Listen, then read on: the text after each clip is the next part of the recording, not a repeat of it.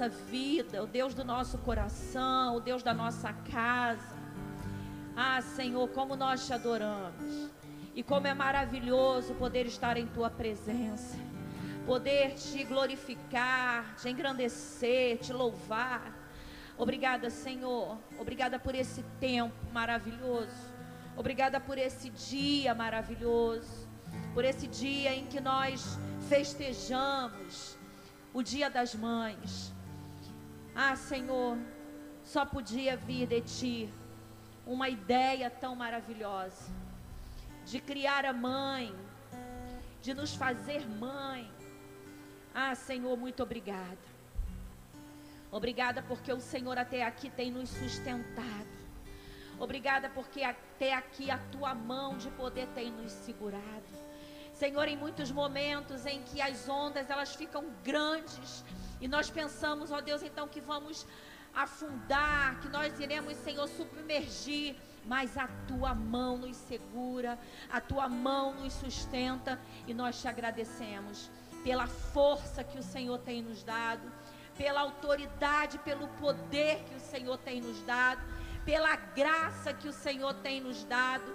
Senhor, muito obrigada pela fragilidade que o Senhor tem nos dado. Senhor, pela nossa humanidade. Ó Deus, porque é assim que nós podemos reconhecer a tua força e o teu poder.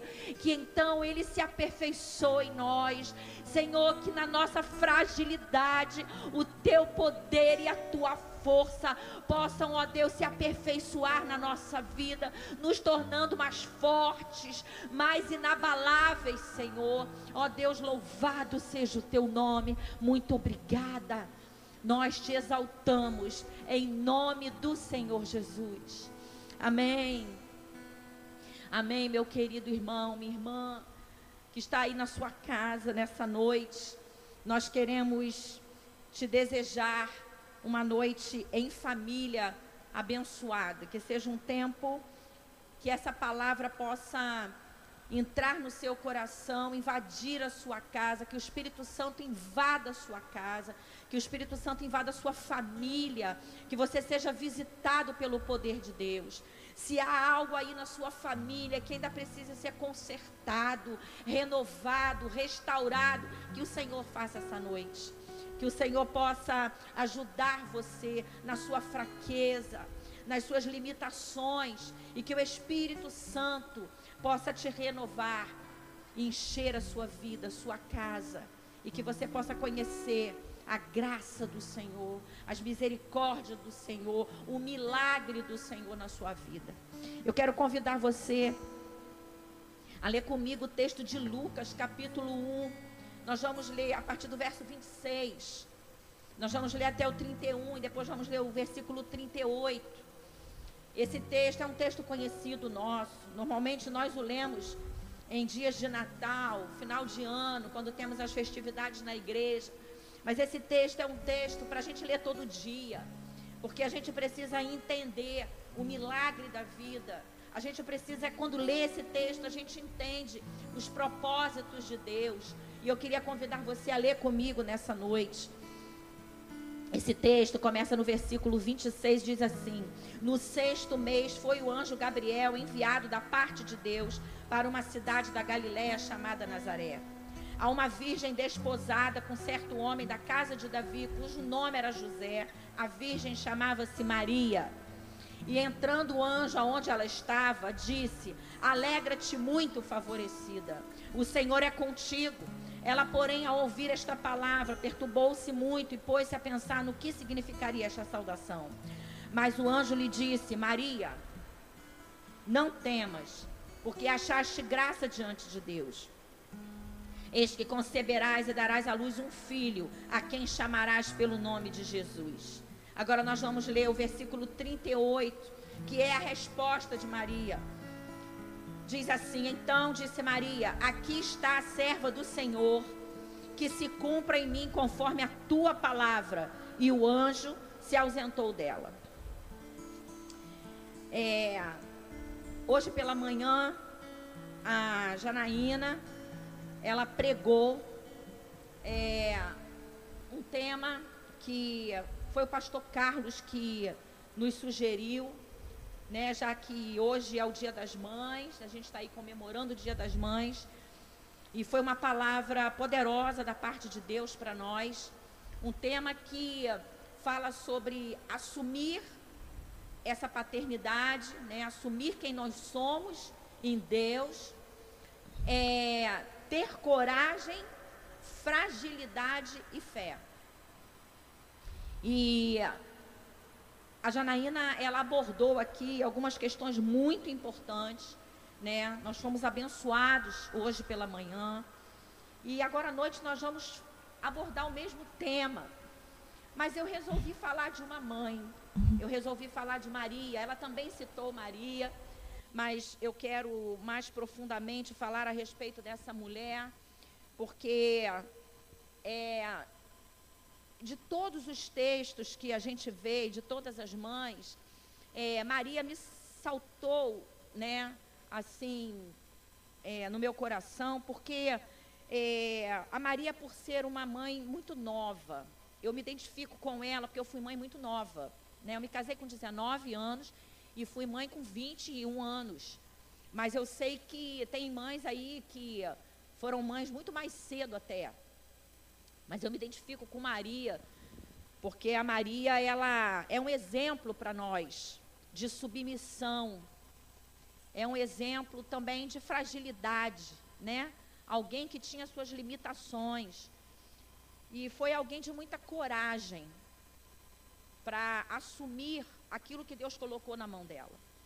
Eu queria que você pensasse comigo que Talvez tenham homens aí nos ouvindo, talvez eu tenha aqui homens é, me ouvindo, talvez é, tenha homens vendo. Esse culto não é um culto específico para mães, para mulheres. E diante disso, eu penso que Deus colocou na mão de Maria uma grande responsabilidade.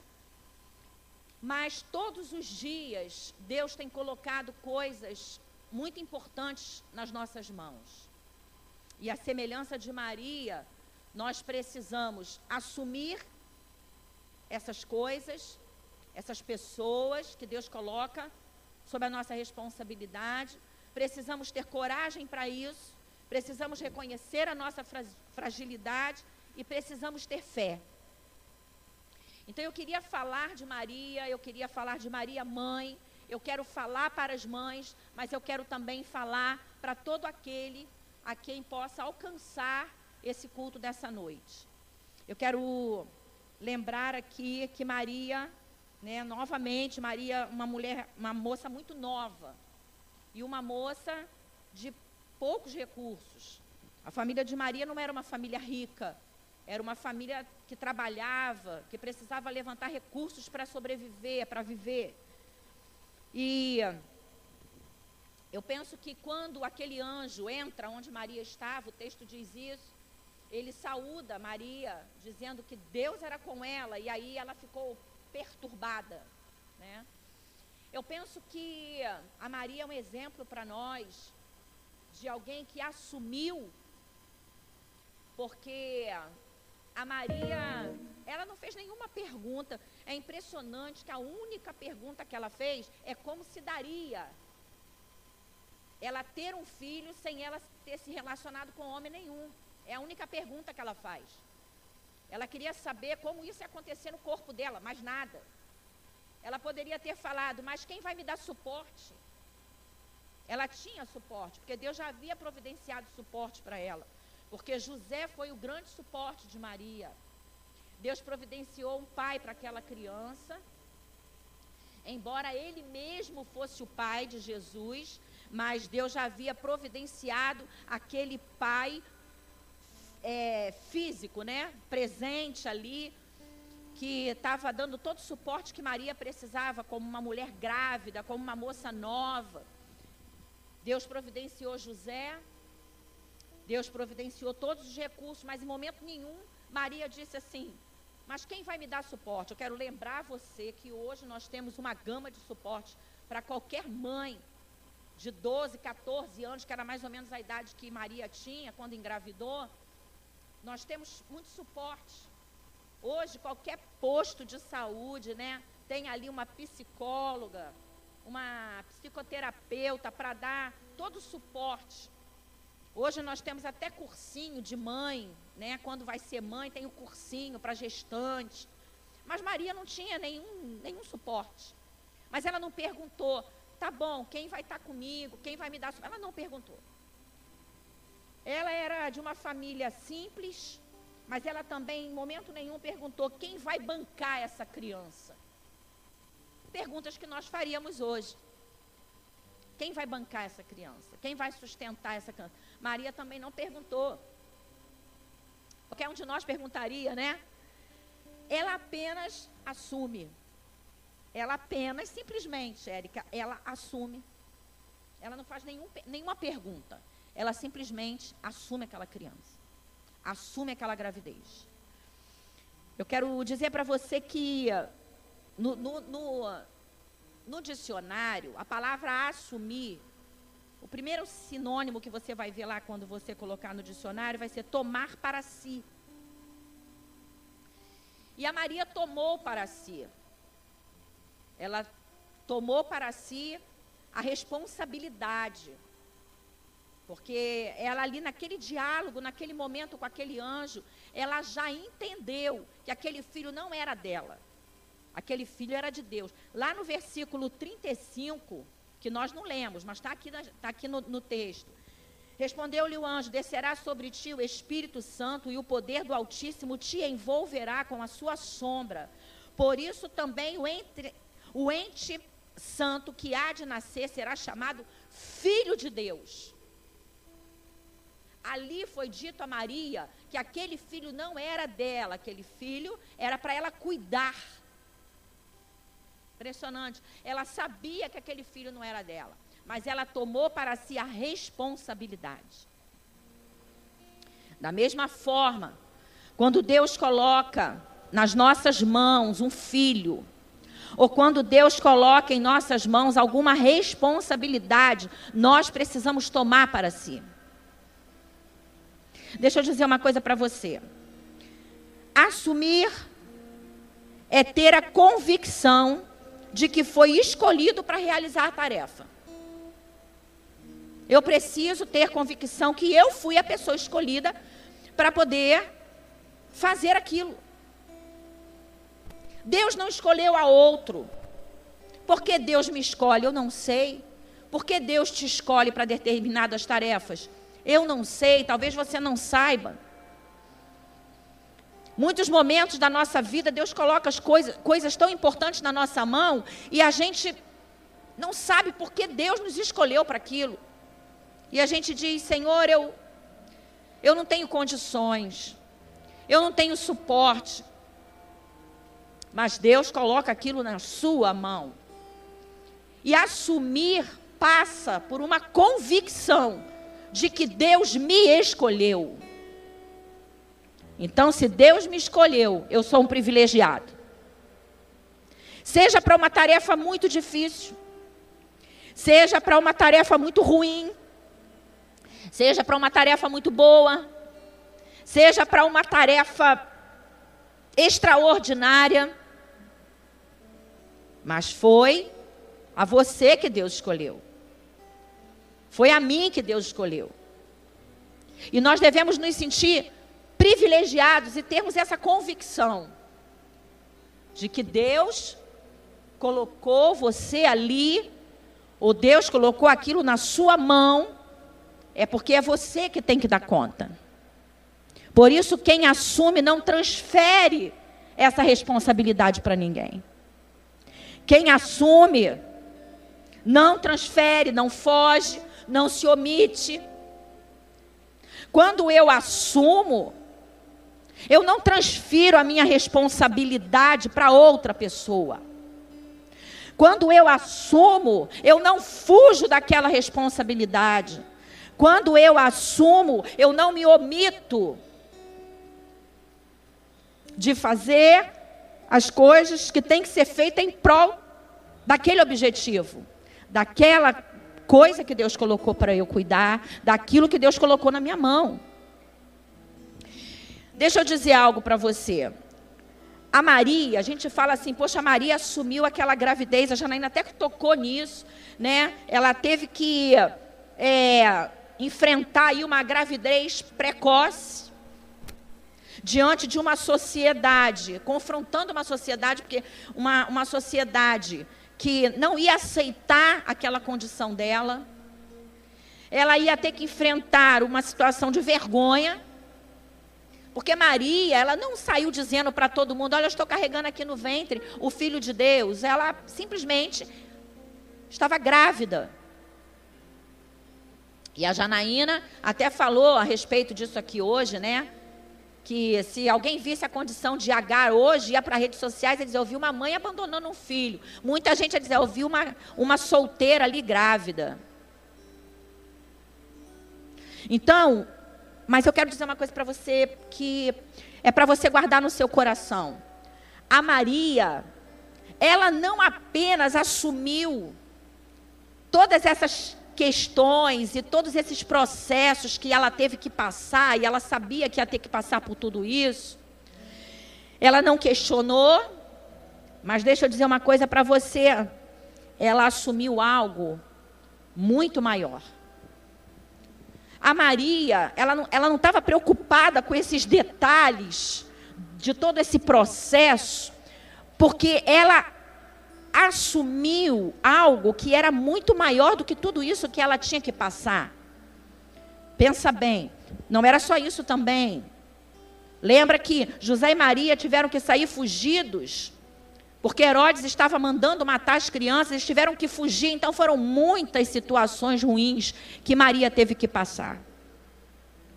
Ter um filho numa manjedoura, né? Hoje eu vejo aí as mães tão preocupadas se vai ter filho na perinatal, se vai ter filho na Unimed, né? na, no hospital mais chique da cidade. Né?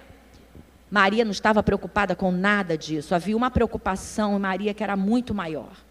E essa deve ser a minha preocupação e a sua preocupação diante daquilo que Deus colocou na sua mão, daquilo que Deus colocou nas nossas mãos. Sabe qual foi? A responsabilidade de conduzir aquele filho ao real propósito a que ele estava designado. Às vezes a gente está muito preocupado com os processos, com as situações, com os problemas, com as dificuldades que vão se levantar, mas a gente não está preocupado de dar conta daquele propósito que está no coração de Deus a respeito daquilo, daquela pessoa ou daquela coisa que Deus colocou na nossa mão. Mais do que estar preocupado com os recursos, mais do que estar preocupado com aquilo que as pessoas vão dizer, mais do que estar preocupado com aquilo que eu tenho, eu não tenho, do que eu sou, do que eu não sou, eu tenho que estar preocupado em levar aquilo que Deus colocou na minha mão ao propósito maior. A que Deus está designando aquilo. Sabe, esses dias aí de quarentena, a gente viu um filme lá em casa muito legal. Eu não sei se é o Jovem Messias. Eu sei que conta a história da infância de Jesus. E aí é, eu, eu, prestei atenção, um filme muito bacana, até se você puder ver. Ele é um filme que é, ele gera algo muito bom no nosso coração. E ali a gente vê a preocupação de José e Maria em passar para o Senhor Jesus é tudo que ele precisava para que ele chegasse e alcançasse a maturidade e chegasse o tempo da visitação de Deus e do ministério dele para que ele pudesse cumprir os desígnios de Deus.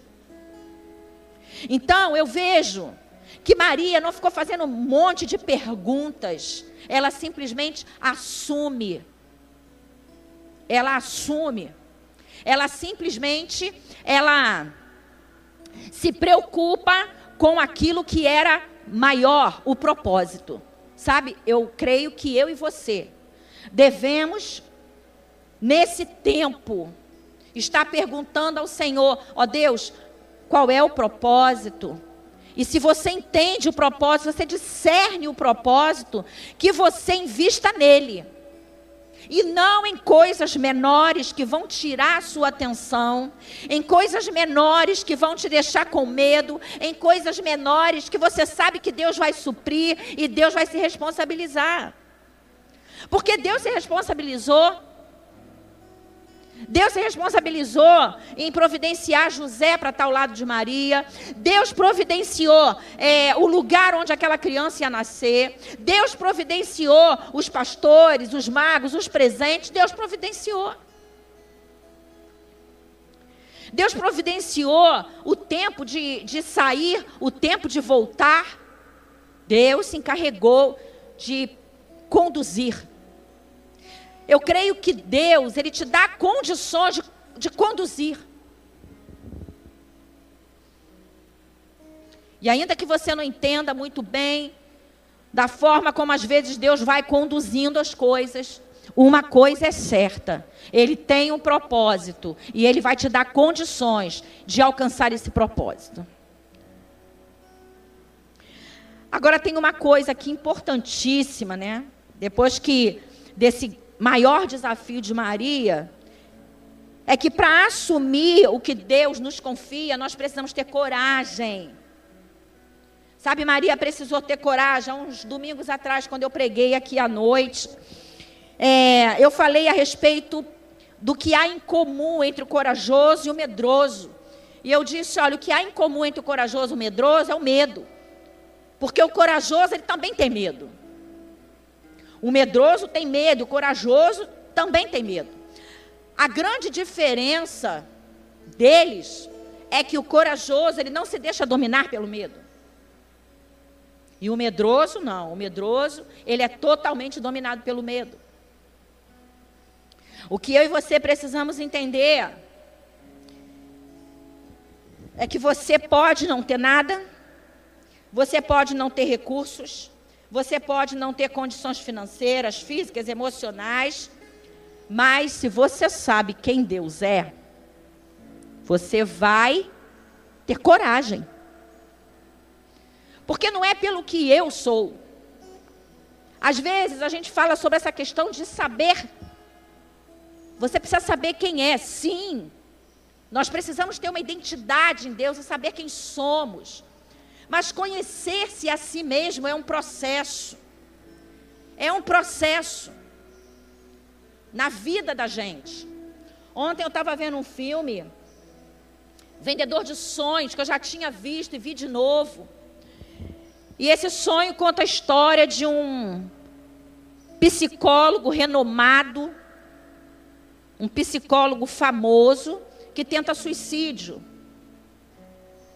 E de um homem morador de rua, um mendigo que já foi um terceiro milionário do Brasil, mas que esse mendigo, esse morador de rua, ele ensina, ele traz uma lição de vida para esse psicólogo que estava tentando suicídio.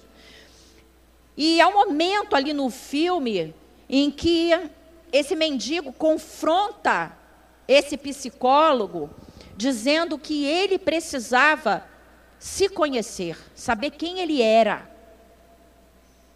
Porque, embora fosse um psicólogo, ouvisse muitas pessoas e conhecesse a história de muitas pessoas e conseguisse entrar no mundo de tantas pessoas, ele não conseguiu mergulhar no próprio mundo dele e não conseguiu saber de si mesmo quem ele era. E eu vou dizer algo para você: você pode até achar que sabe quem você é. Realmente nós precisamos entender, saber, ter convicção da nossa identidade em Cristo Jesus. Mas se conhecer, se conhecer, a gente não se conhece. Lembra de Pedro? Quando Pedro diz para Jesus que jamais iria negá-lo, mas naquela mesma noite ele, ele, ele, ele nega Jesus três vezes a frustração de Pedro. Sabe por quê? Porque às vezes, por mais que a gente pensa, por mais que a gente pense que se conhece, a gente não se conhece o suficiente. Quem nos conhece a fundo mesmo é o Senhor. Às vezes nós tomamos atitudes e a gente mesmo se desconhece. Como é que eu fui fazer aquilo? Como é que eu tive coragem de tomar uma atitude dessa? A gente se frustra com a gente mesmo. Não é verdade? Mas eu vou dizer uma coisa para você. Há algo que não pode faltar na sua vida. Você pode até não se conhecer o suficiente. Você pode até ter se frustrado com você mesmo. Mas você precisa saber quem Deus é. Porque quando eu sei quem Deus é, eu me torno corajoso. O meu medo, ele cai por terra, porque eu sei quem Deus é. Oséias, no capítulo 6, versículo 3, ele diz assim: Conheçamos e prossigamos em conhecer ao Senhor. Isso fala de uma caminhada.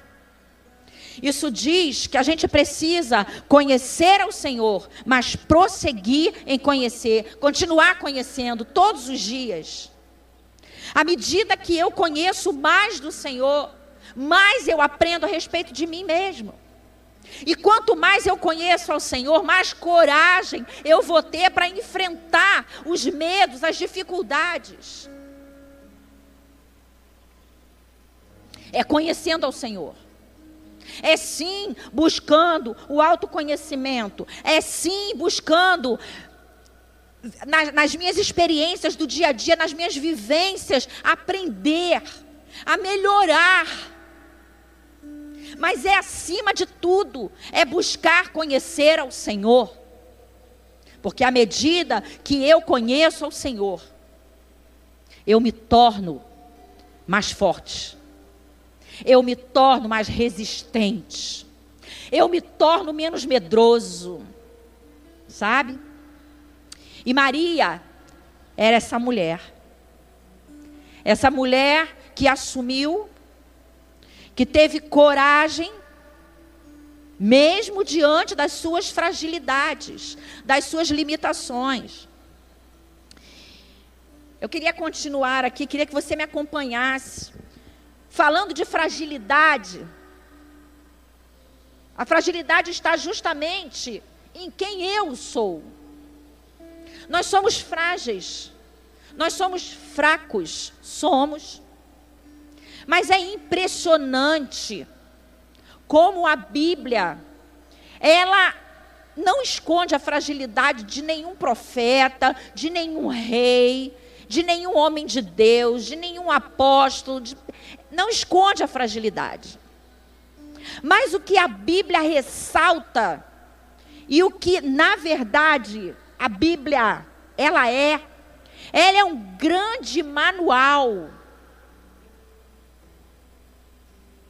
Um grande uma grande regra de fé, de coragem dizer para você: olha, apesar das suas fragilidades, e eu quero provar isso para você dentro da palavra de Deus. Preste atenção. Nas minhas insuficiências e nas minhas limitações, na minha fragilidade, eu sou. No entanto, a fé em Deus é que vai me dar condições de realizar a tarefa. Eu sou frágil, eu sou pequeno, eu não tenho condições, mas é a fé que vai me sustentar e me dar toda a condição que eu preciso para realizar a tarefa que Deus me deu.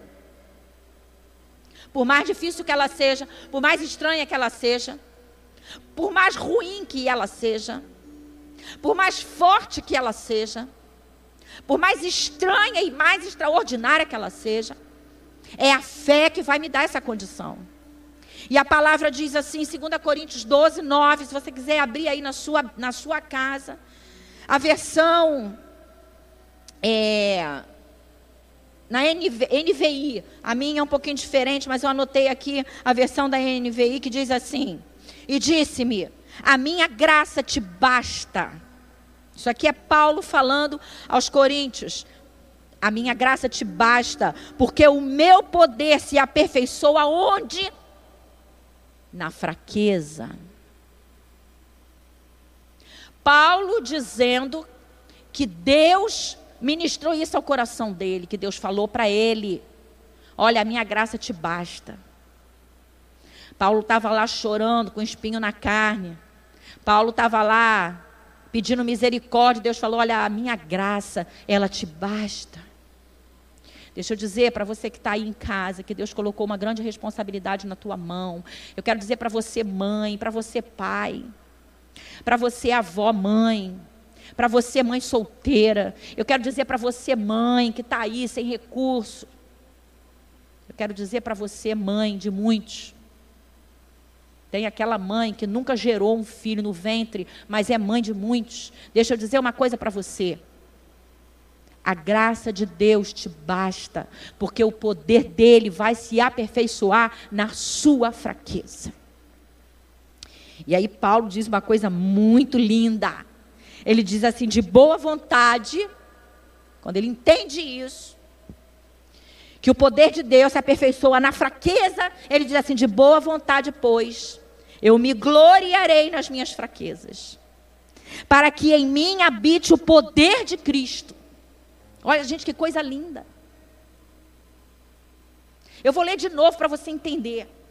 Quando Paulo entende que o poder de Deus se aperfeiçoa na fraqueza dele, justamente onde ele era fraco, onde ele era frágil, ele diz assim: então, olha, a partir daí, de boa vontade, não, me, não gemendo, não me lamentando, não sofrendo, de boa vontade, eu me gloriarei nas minhas fraquezas, para que em mim habite o poder de Cristo. Você consegue entender isso? Que Paulo, uma vez que ele entendeu que o poder de Deus estava se aperfeiçoando nele, ele então preferiu continuar sofrendo para poder ter dentro dele o poder de Deus agindo. Irmão, deixa eu dizer, é na tua fraqueza, é no teu sofrimento, é na tua fragilidade, é na sua insuficiência, nas suas limitações, que Deus tem te aperfeiçoado. E que Deus tem aperfeiçoado a sua fé, aumentado a sua fé, para que você possa cumprir com o propósito que Deus colocou na sua mão para realizar. E é dessa forma que os desígnios de Deus, eles vão ser cumpridos na sua vida e na minha vida. Agora ele não para aí. O que me impressiona em Paulo, o que me impressiona em Maria, é que Maria Diz assim na resposta dela, nós lemos aqui até a resposta de Maria no versículo 38. Ela diz assim: Então disse Maria: Aqui está a serva do Senhor, que se cumpra em mim conforme a tua palavra. Na verdade, a resposta que Paulo dá aqui aos Coríntios é a mesma resposta que Maria dá aqui ao anjo. Ele diz assim: Olha, está aqui a tua serva, faça de mim segundo o teu querer. Estou aqui para te servir. Deixa eu dizer para você, que está me ouvindo nessa noite. A única coisa que o Senhor precisa ouvir da tua boca hoje é essa frase: Eis aqui a tua serva, que se cumpra em mim a tua vontade. É a única coisa que o Senhor quer ouvir de mim e de você. Depois de entender que o poder dele está se aperfeiçoando através da nossa fragilidade. A única coisa que Maria sabia é que ela era serva. É a única coisa que você precisa saber. E o servo, ele apenas obedece. Ele não questiona. Ele não fica fazendo um monte de perguntas. Ele não fica falando das suas fragilidades, das suas dificuldades, ele apenas obedece. É a única coisa que Deus quer ouvir de você nessa noite. Eu sou servo. que se cumpra em mim o teu querer, a tua vontade. Mas Paulo também não para aí.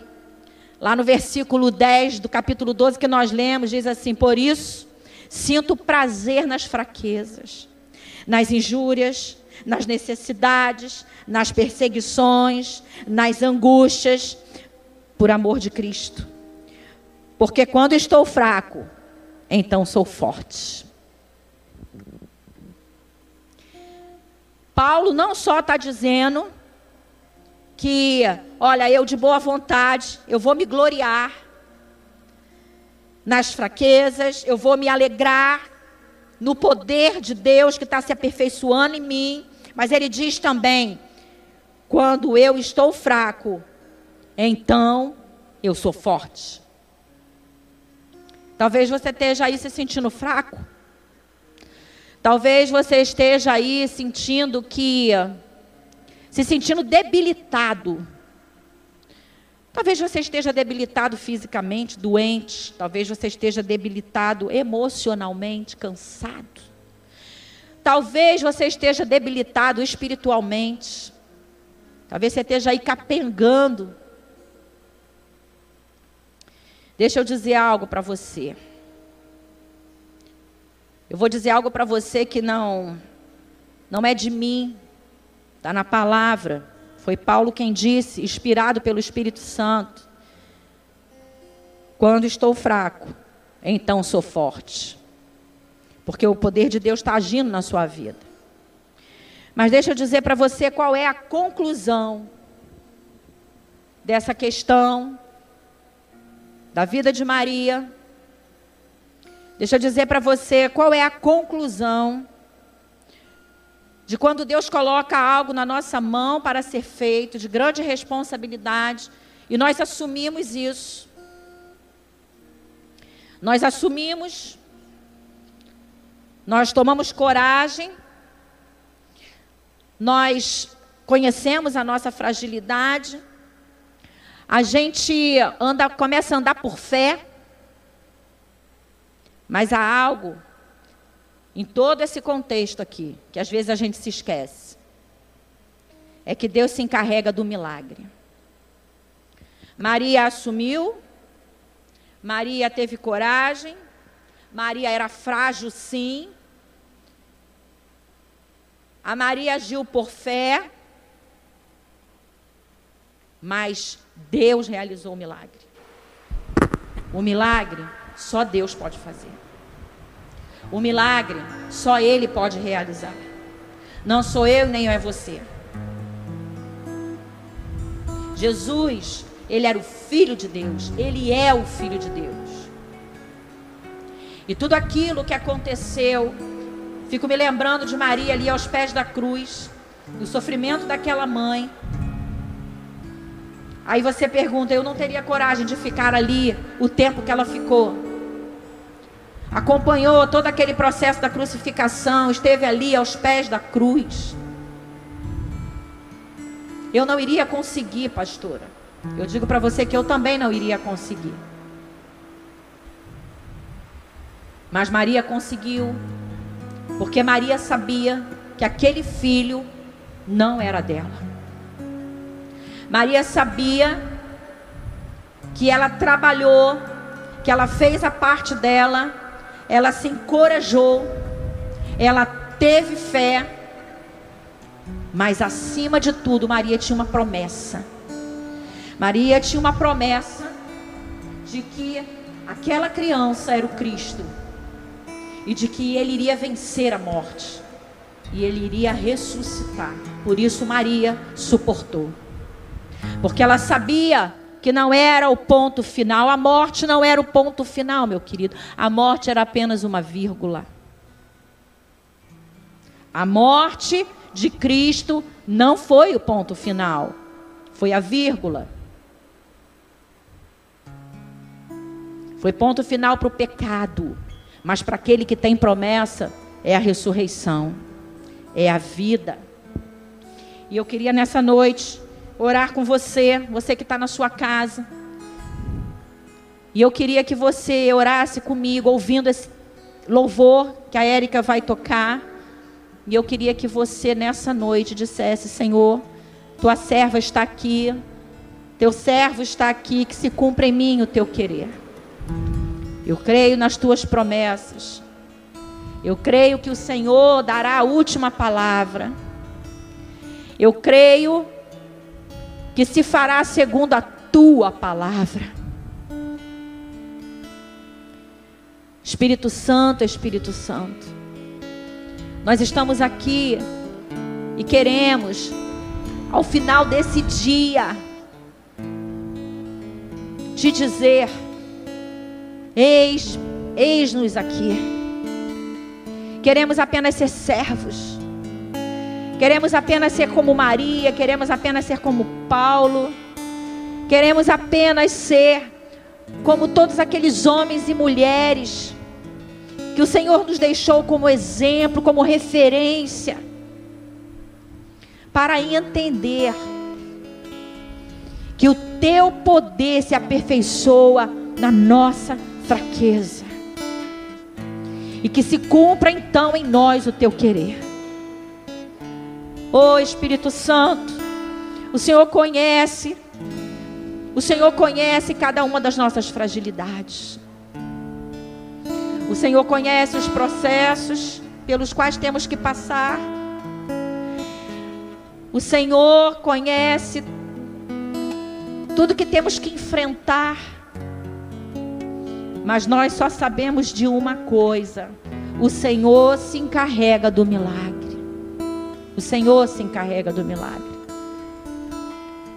E nós queremos andar por fé. Queremos conhecer o Senhor e prosseguir em te conhecer. Isso é tudo o que queremos. Te conhecer e prosseguir em te conhecer. Nós te adoramos, Senhor. Nós engrandecemos o teu nome. E oramos em nome de Jesus. Amém. Deus abençoe sua vida, Deus abençoe sua casa. Deus abençoe tudo aquilo que o Senhor colocou nas tuas mãos e tudo aquilo que o Senhor ainda vai colocar nas tuas mãos. Seja corajoso, assuma, entenda as suas fragilidades, lute contra elas e tenha fé e saiba que o Senhor realizará o milagre. Em nome de Jesus.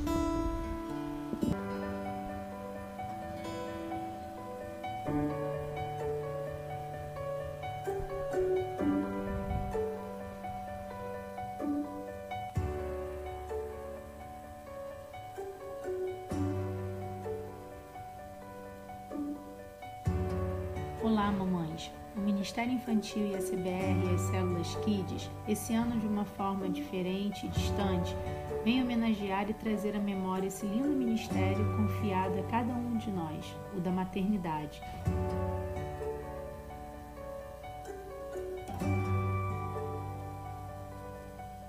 Filhos gerados no ventre, no coração e na fé Deus depositou em nós um papel de muita responsabilidade, difícil e desafiador de criar, educar e cuidar.